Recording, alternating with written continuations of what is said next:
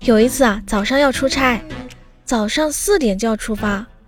结果我三点就醒来了，然后看到我小老弟在厨房里面捣鼓吃的，我一脸感动地说：“没想到啊，小老弟，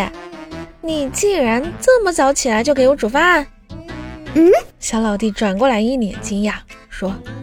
你怎么起来了？我我我就是煮个宵夜吃。”